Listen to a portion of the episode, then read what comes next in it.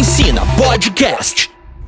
Formada em Comunicação Internacional, Relações Públicas e Marketing, a Érica Pessoa é fundadora da Pessoa Consultoria de Relações Públicas e já atendeu artistas de grandes festivais e selos. E a Érica não tem pessoa no nome à toa. Afinal, ela prega comunicação com foco em relacionamento e nessa troca de conhecimentos hoje do Palco Ensina, ela vai falar sobre isso e sobre a importância do marketing pessoal para a sua carreira. Então, não perca esse Palco Ensina de hoje com essa profissional com mais de 25 anos de experiência. Seja muito bem-vinda ao Palco Ensina, Érica. E para começar, conta para a gente o que é esse famoso marketing pessoal.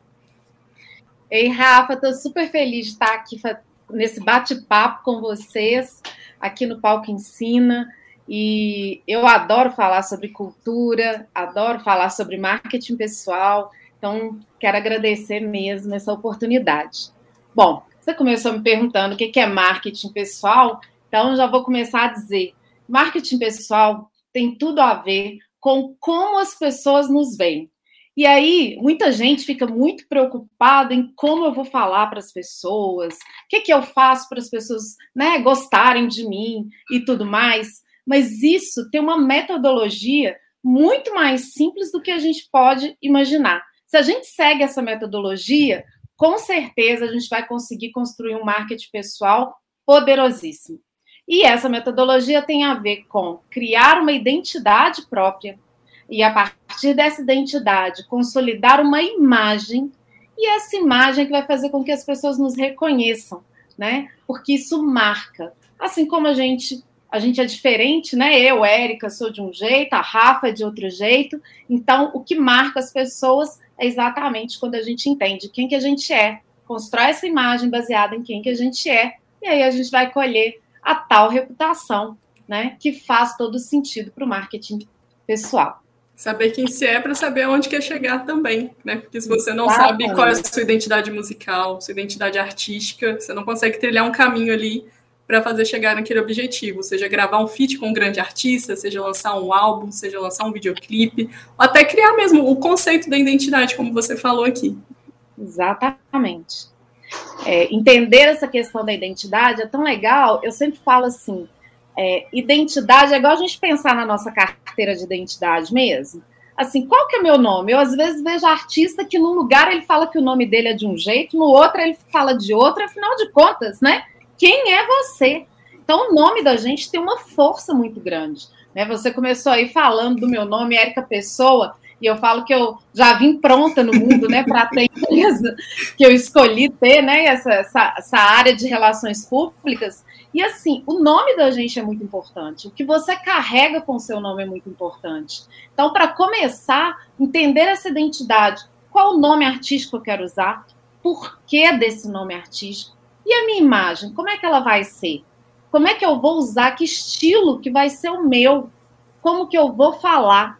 Eu tenho um, um, um podcast e, e fiz ano passado uma série chamada Vida de Compartilhante. Eu tinha um jargão no Vida de Compartilhante que ficou tão assim fixado para as pessoas que eu recebo mensagem com o jargão. Eu começava sempre dizendo: Olá, pessoa querida, seja muito bem-vinda ao Vida de Compartilhante de vez em quando eu recebo mensagem das pessoas dizendo: Oi, pessoa querida. Então, qual que é essa identidade? E às vezes é muito mais simples, porque é muito mais simples do que você imagina, é simplesmente observar você mesmo. Fazer um exercício aí. Quem que eu sou? Como que eu gosto de falar para o outro? Qual que é o tom de voz que eu quero usar? Qual que é o meu estilo de vida?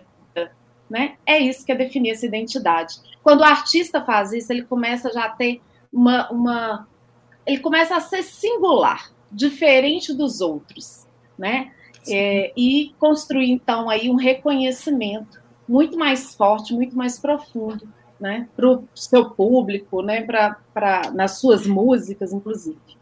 E hoje fica muito mais fácil divulgar a música, né? Porque tem as redes sociais que potencializam tanto. Você mesmo pode começar a cuidar do seu Instagram e depois contrata um profissional para te dar esse apoio. E aí fica dessa questão do diferencial, né? Como se diferenciar nesse tanto de artistas, tanto de, de, estilos musicais, que mesmo sendo tantos, tem vários, e como que eu chego ali, como leva a minha música, e a resposta pode estar aí no marketing pessoal. É. E aí, essa história do marketing pessoal também, depois que eu entendo a minha identidade, algo que é extremamente fundamental é eu falar assim, então minha identidade é X, né? Eu sou a Érica, eu sou relações públicas, né? Eu sou o cantor X, eu sou o percussionista, independente. Eu quero então, eu entendi quem que eu sou. É nesse momento que a gente começa a construir então o segundo passo, que é a história da imagem. Aí entra, inclusive, as ferramentas. Como é que eu construo minha imagem lá no Instagram? Ah, será que eu preciso já de cara contratar uma empresa, né? E tudo mais? Não, começa construindo a sua identidade, começa contando o que, que você faz no dia a dia, começa contando uma composição que você criou, né? Olha, escrevi isso aqui, isso tem a ver com o quê? As pessoas gostam de histórias, e são histórias que contam quem a gente é também, e conectam, né? A gente é ser humano, a gente se conecta com a história. E, e, e nesse, nesse contexto da imagem, tem algumas coisas que eu vejo que são muito legais. Por exemplo, eu tenho um grande amigo que é o Bernardo do Espinhaço, e o Bernardo ele constrói a imagem dele com umas coisas muito interessantes, do tipo, ele decidiu ser o cantor dos trilheiros. Então ele escolheu uma identidade. Galera que faz trilha, galera que gosta de natureza, conhece Bernardo. Bernardo escolheu também umas coisas assim, como ele gosta muito dessa coisa é, do, do, da, do espinhaço, né, da, das montanhas e tudo mais, a gente tem no espinhaço um lobo que é o lobo guará. E o lobo guará, ele não tem idade na lenda. E ele escolheu que ele também não vai mais falar da idade dele. Outro dia eu falei com ele que eu ia perguntar para a mãe dele. E ele falou: pode perguntar. Eu mandei um WhatsApp para a mãe dele e a mãe falou assim: ah, eu não posso falar. Então ele catequizou, inclusive. Até a mãe virou também uma forma de criar uma imagem. Olha essa curiosidade. O que, que você tem que é curioso? Né? Eu acho que fazer essa pergunta também é legal. Aí essa imagem ela é construída assim com esses diferenciais. Qual é o meu ritmo? Né? Como é que eu toco? O que, que na hora de eu estar tocando eu faço de diferente? Como é que essa minha música, como é que eu me conecto com as pessoas na hora de, de transmitir minha música, minha arte? né? E o conhecimento do público é fundamental também, né, Érica, nesse caso. Igual você falou que as pessoas gostam de ouvir histórias. Então, ficar atento ao seu público, o que, é que o público gosta de consumir. Exatamente. Prestar atenção no que, que as pessoas te perguntam, né? Ouvir. Eu falo que, aliás, eu vou, vou mudar, não é ouvir, é escutar. Porque às vezes a gente ouve a multidão, mas a gente uhum. não escuta atentamente o que, que as pessoas estão querendo.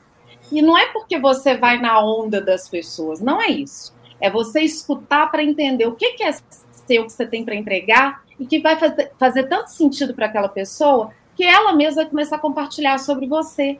Né? Tem isso também. Então, assim, escutar faz muito bem. Sim, e uma das perguntinhas que a gente recebeu aqui, até em relação ao Instagram, é como definir os limites entre pessoal e profissional.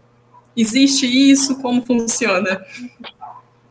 Olha, eu sempre tenho uma frase que eu gosto de dizer é o seguinte: não existe ninguém que é só CPF e só CNPJ. Então não tem como você ser o João, o José e ali, né, a, quando eu entro no palco, quando eu eu tô lá dentro do estúdio, eu sou uma pessoa completamente diferente. Porque quando a gente faz isso, você vira alguém fake. E a gente não quer mais gente fake, a gente quer pessoas genuínas. A gente está buscando cada vez mais ser humano né? Então, a gente pode ter uma rede social que fala da vida pessoal? Pode, não tem problema. Mas aí também, gente, tem que lembrar, né? Não dá para ficar entrando em BO, não dá para ficar criticando. Envolvendo em polêmica. Envolvendo em polêmica. Até porque a gente tem que lembrar que a gente pode esquecer o que escreveu, mas a, a, a nuvem, a rede não, não se esquece. esquece. E a gente está vendo isso aí toda hora. Pessoas que tinham uma opinião sobre determinada coisa, depois muda e vai defender uma outra, e o pessoal vem e resgata. A história de buscar um tweet de cinco anos atrás. Ah, mas cinco Exato. anos atrás você falou tal coisa.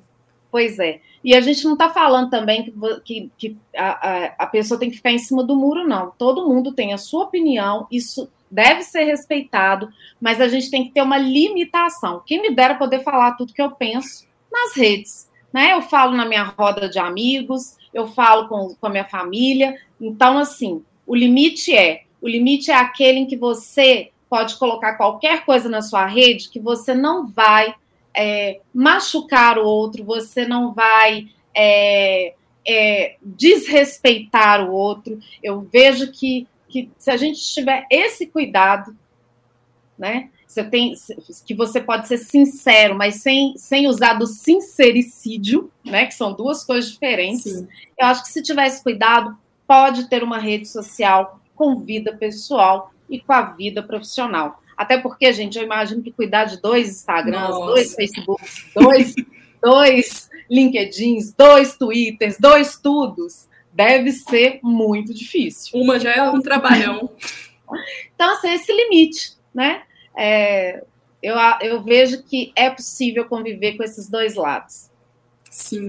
E até dentro dessa questão, a gente vive muito essa cultura do cancelamento, que o artista comenta determinada coisa, se posiciona e vira aquele burburinho. E veio, né, dentro das nossas, das nossas perguntas na caixinha, é, um artista comentou, acho que o meu humor, né, compartilhar muito meme, muita piada, atrapalha as minhas redes sociais. Mas foi justamente o que você falou, Érica, mas eu não consigo manter um perfil só de música. O que, que eu faço? no fim das Olha contas. Só, se você é uma pessoa do meme, quer dizer que na hora que você está fazendo, sei lá, não sei se ele é um cantor, que, que ele, ele é, é um cantor, ele é um cantor.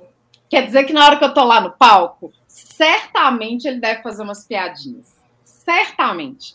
Eu eu compartilho com ele disso porque eu adoro meme. Então, se você abrir meu Instagram nesse momento, certamente você vai achar lá nos meus stories pelo menos uns três memes porque eu falo que a vida já tá difícil demais, pelo menos rir a gente merece. Meme para sorrir ali é bom. Né? Então, assim, não tem problema se esse é o estilo dele. Olha que legal. Se ele faz as pessoas rirem, além de escutar a música dele, isso também cria conexão. Se isso é genuíno, não. Tá na identidade problema. dele, né, Érica? É Exatamente.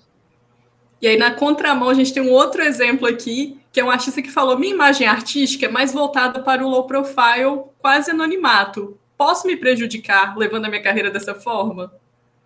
Não, não. Aqui tem gente que adora o curioso. A gente não acabou de contar aqui de uma pessoa que não gosta nem de falar a idade. Verdade. Ele pode ser low profile. Olha só, a gente é, eu, você falou que eu tenho mais de 25 anos de experiência, então todo mundo já percebeu que eu já passei dos 40. Então, olha só, na minha adolescência, a cantora que eu sempre amei, Marisa Monte. E aí, a Marisa Monte, ela não é uma cantora que você sabe o que, que ela está fazendo o tempo todo. De vez em quando ela dá umas desaparecidas, aí de repente ela lança um CD novo. CD não, né, gente? Um álbum novo, tá vendo? Faltou eu falar que era fita cassete. Mas assim, ela vem com um álbum novo e tudo mais. Nem por isso ela deixa de ser incrível. Eu acho que tá aí o erro, às vezes, de quem. É, né, de, de, do artista de querer ser o que os outros querem que ele seja e não ser o que ele verdadeiramente é. Sim. Então não tem problema também ser low profile, não. É, eu tenho amigos que, que, que definem que, por exemplo, vai fazer um show no ano. Né? Tem amigos que definem, não, eu quero fazer show sempre. Né? Tem amigos que definem, não, eu prefiro tocar em bares e tudo mais, eu gosto dessa coisa de estar perto das pessoas. Né? Outros já falam, não, eu prefiro só tocar quando eu estiver num teatro, num, num espaço mais reservado, num encontro, num lugar mais reservado. Então, assim, não tem problema, desde que essa seja a sua característica. Sim. Gente, tem gosto para tudo. A gente tem que lembrar disso.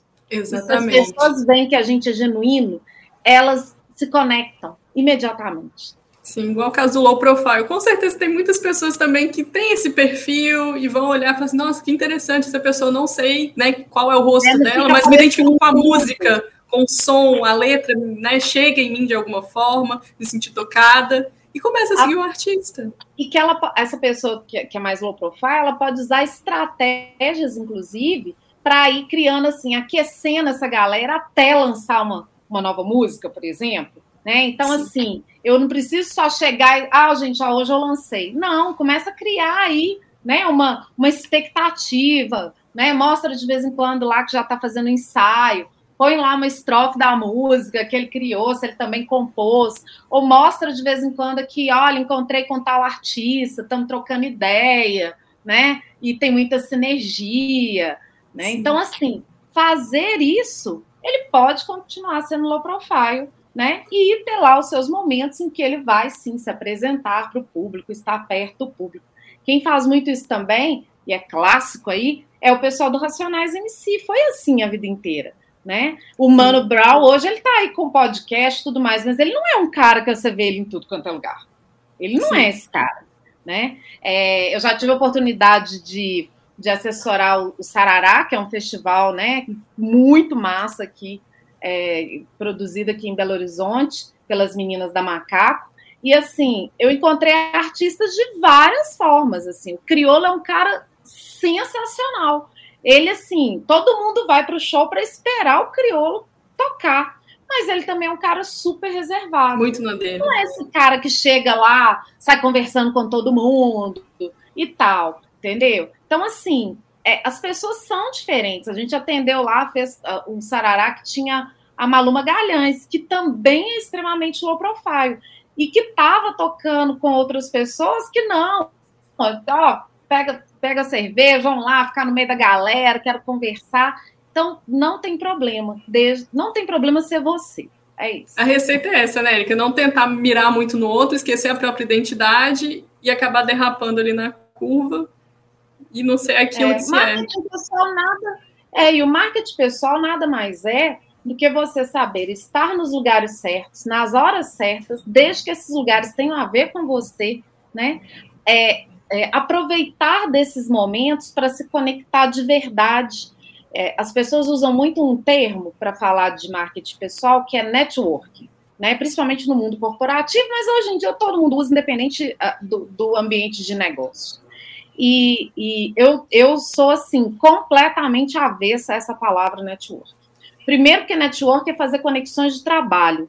Então, se eu faço uma conexão com você, Rafa, só de trabalho, nós vamos aqui fazer esse bate-papo e talvez nunca mais a gente vai se falar. Por quê? Porque essa foi uma conexão só de trabalho. Foi esse momento aqui, ó, né? Sim. Agora, se eu crio uma conexão com a Rafa, né, que eu quero saber mais sobre ela, que eu entendo do que é que ela gosta. Ah, eu gosto. Fala aí para mim qual é artista que você gosta agora. Qual que é o do momento para você, Rafa? Nossa, do momento João Gomes, tá aí, forró. João Gomes forró, maravilhoso.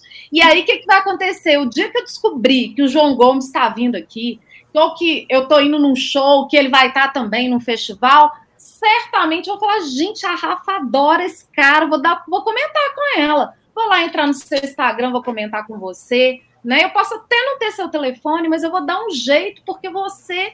Me, a gente se conectou de uma forma que isso ficou para mim. Então, esse método não tem nada a ver com networking. Esse método tem a ver com uma coisa, com um termo que, na verdade, ele surgiu nos anos 2000, é, é, um cientista chamado Robert Little né, escreveu sobre ele, que é netweaving. Então, o que é que na verdade a gente faz? É conexões em rede, que nada mais é o que a gente vê hoje no mundo, é essa conexão em rede, mas as pessoas ainda não entenderam que a rede é eu conheço uma pessoa que me apresentou aqui para você e agora a gente está aqui conversando, né? A gente não se encontrou aí, ah, de repente esbarramos na rua. Não foi assim né? Foi através de uma outra pessoa que nos apresentou aqui.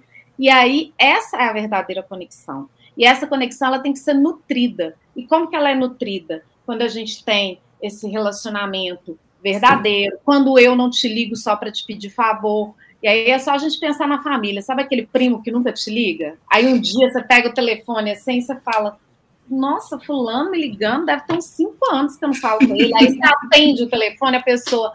Ah, tô indo aí para Belo Horizonte, tá precisando de um lugar para ficar, posso ficar na sua casa? Ou então vai te pedir dinheiro emprestado, qualquer Sim. coisa do tipo? Pois é. Então, assim, esse tipo de relacionamento não faz mais sentido. Esse é o tipo de relacionamento lá do network. O netweaving, não. Eu tô sempre perto de você, independente de eu te ligar todo dia ou não, mas a gente tem uma conexão. Se a gente aprender a fazer isso o tempo inteiro, certamente o nosso marketing pessoal vai ser poderosíssimo, porque outras pessoas vão falar da gente. Eu já quero agora escutar o João, né? Pode já escutar. quero. E aí, olha só, a gente teve uma conversa que você me falou dele, eu já vou ficar com ele na minha cabeça, já vou ouvir, já vou mostrar para minha filha, já. Olha para você ver, é isso. Espalha, né? Fica. Todo mundo vai botar assim na parede. Netweaving. Lê sobre isso, entenda o que é isso. Fazer o bem sem olhar a quem, se conectar de verdade. Então, Érica, né, falando dessas questões, do que as pessoas pensam sobre o que é marketing pessoal, elas acabam caindo nessa visão limitadora que está só relacionada à aparência, só à estética do profissional, e esquecem né, do lado do comportamento, da postura adequada. E aproveitando, né, queria te perguntar quais são os erros né, mais cometidos pelas pessoas no marketing pessoal. Bom, é, para mim o primeiro erro é exatamente a gente não entender quem que a gente é e querer criar algo que fica claro para todo mundo que é muito fake, né? A segunda coisa que eu vejo que, que é um erro do marketing pessoal é a gente não ter equilíbrio. Então, o equilíbrio é exatamente assim: eu nem é, vou para um extremo de, de algo que eu né, não sou e não vou conseguir bancar aquilo, né? Porque o problema é esse: às vezes você cria um personagem, mas depois você não consegue bancar, você fica infeliz, aí você já não tem a mesma performance quando você está desenvolvendo seu trabalho artístico e por aí vai. Então, ter esse equilíbrio também faz total diferença no marketing pessoal. A outra questão também é seja gentil e generoso. Parece que é bobagem, mas eu acho que todos nós, se a gente falasse, olha, pensa agora num artista que você achava que era incrível e quando você teve a oportunidade de encontrar, ou você ou um amigo seu desfez toda aquela imagem, né? Então, assim, seja gentil, né? Cuide das pessoas. Às vezes eu vejo assim, é, que seja uma pessoa que responda a sua caixinha de pergunta lá na, nas redes sociais, ou que te manda uma mensagem, responda, mesmo que você não tenha resposta para ela, mesmo que não seja aquilo que você vai fazer, indica quem pode ajudar, ou mesmo responda: olha, isso eu não consigo te, te, responder, mas eu te agradeço por ter feito contato comigo. E eu acho que quando a gente é está começando a nossa carreira né, artística, a gente tem oportunidade de fazer isso. É claro que, sei lá, se a gente for pensar numa Anitta, né, ela tem uma equipe imensa para ajudar ela a fazer esse trabalho. Né? Mas se a gente ainda é um artista que está começando, o que cria esse engajamento e faz esse marketing pessoal ter, então, dar retorno, gerar retorno, é exatamente a gente ter esse cuidado com o outro. Zelo, respeito, isso também faz diferença. Outra coisa que eu vejo que é muito legal é assim, quando você encontra com alguém que, que, que você é, pode até não ter conhecido antes, acabei de conhecer naquele momento, a pessoa vem conversar com você no final, né, de uma apresentação e tudo mais, guarda um tempinho para você falar com aquelas pessoas, né, olhar as pessoas nos olhos, e muitas vezes a gente erra por isso também, eu acabo, guardo lá meu violão, sei lá, minha guitarra e tudo mais, e vou embora, né, e não me conecto às pessoas. Então, assim, eu acho que os maiores erros, o maior erro do marketing digital é a, desculpa, do marketing pessoal é a falta de conexão. No digital também, se não conectar, não adianta nada. Sim, que você falou nessa questão de uma pessoa foi lá e só comentou na sua caixinha, mas é uma pessoa que parou o tempo dela por algum momento, igual comentários do Instagram, né? Que no palco teve um período nós fazíamos consultoria para as redes sociais e o que a gente mais falava era sobre isso. Se a pessoa comentou no seu post se ela foi lá, respondeu um story seu, postou, ela falou, ah, adorei esse show.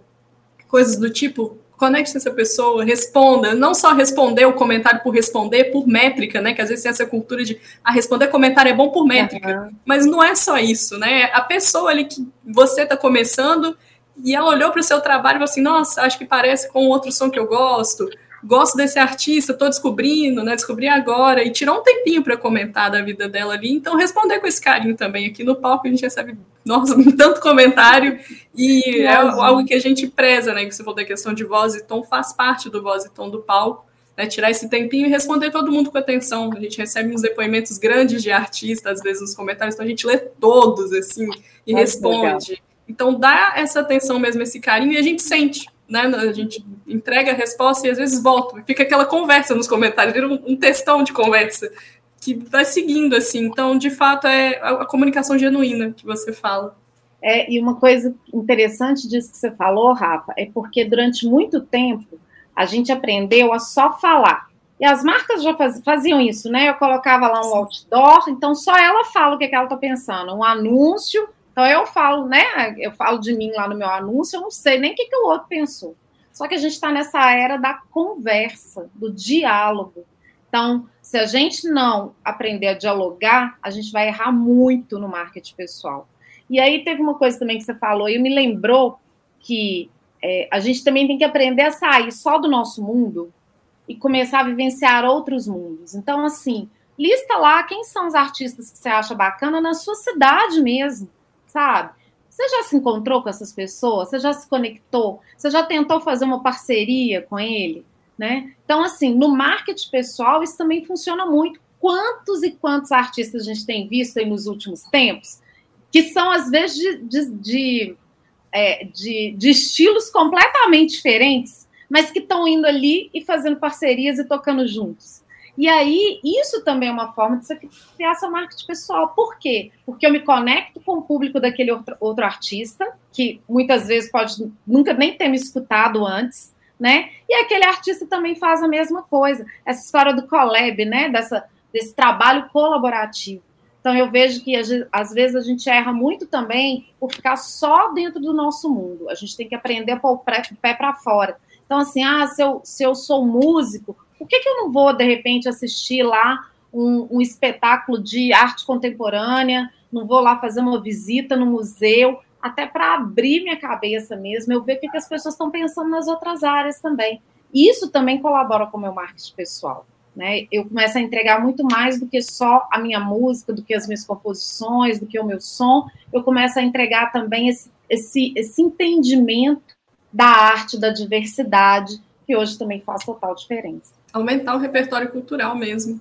As inspirações para as letras, para as composições, igual você falou, conhece uma pessoa ali que também é um músico, ou então o próximo clipe que tiver, conversa com a companhia de dança, faz um clipe lindo, né? Uma claro. performance com a música e casa tudo, né? Que a arte é a conexão, no fim das contas. Exatamente. E Érica, queria te pedir alguns exemplos, né, de artistas que você considera que tem um bom marketing pessoal, que as pessoas podem seguir no Instagram, acompanhar nas redes sociais e se inspirar também, né? Já que a gente está aqui falando de inspiração.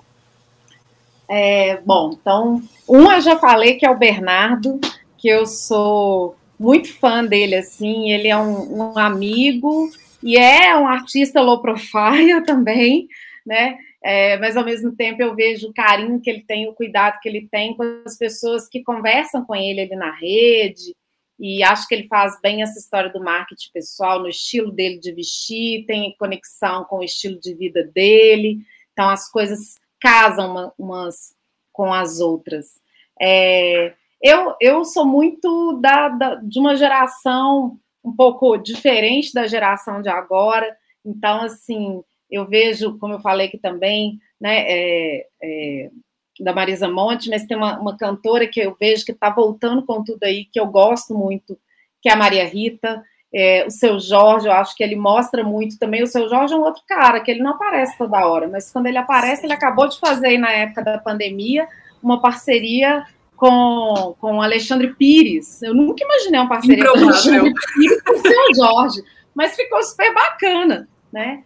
E aí eu vejo também que tem outras, outras, outros artistas, né? Não só a gente às vezes quando vai falar de artista, está falando só do músico em si, né? É, mas, por exemplo, a gente atendeu, atende aqui há muito tempo a Orquestra Ouro Preto.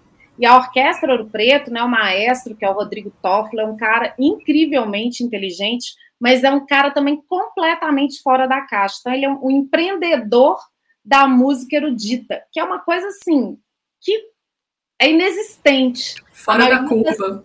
É, a maioria das orquestras, né? É, elas são é, mantidas pelo governo.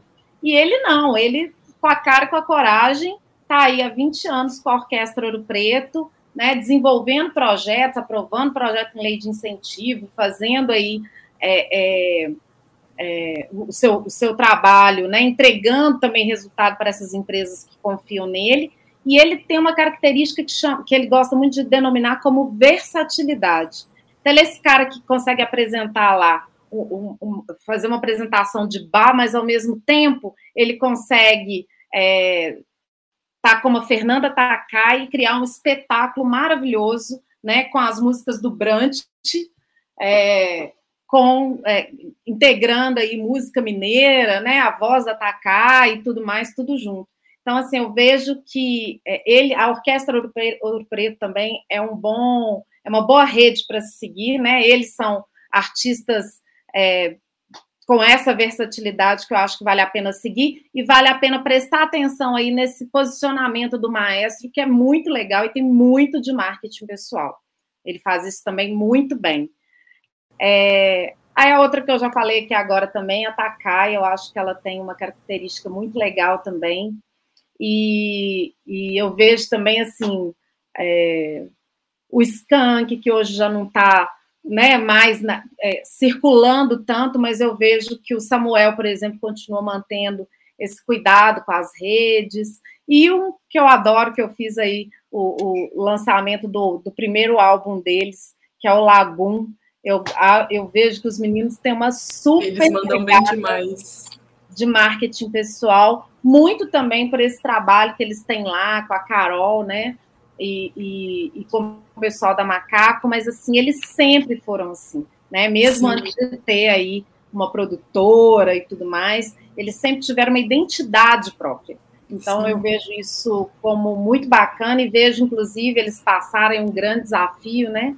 É, com, com, com a morte do, né, do, do baterista, do tio, é, e, e mesmo assim eles também no momento tão difícil tiveram cuidado imenso com a imagem, né? Não se aproveitaram disso. Então, até super respeitosos, até o comunicado mesmo do, do falecimento do tio foi é. feito de uma maneira muito respeitosa. É, então, a, a gente percebe que até nisso que a gente ficou falando aqui muito dessa construção da imagem, mas a gente não falou de crise de imagem, né? Assim, Exatamente. E, e naquele momento eu vejo que eles foram extremamente sábios, né? para o posicionamento e até hoje, né, como é que eles estão conduzindo a história dali para frente, ainda com respeito absoluto com a história que eles já tinham construído ali anteriormente. Então, acho que são, são essas assim que me vêm aqui agora na cabeça. Sim, eu, e Lagoon ainda é um exemplo super contemporâneo, né? Os meninos estão explodindo agora, assim. Então é bem legal o pessoal acompanhar, né? Ver ao vivo essa construção. Ai, tem um que eu amo também. O Silva. Nossa, Silva, é incrível também. Com certeza. E vejo que ele também está fazendo um trabalho incrível. E olha só para você ver, a maioria das músicas que ele, que ele canta são músicas que são regravações. Sim.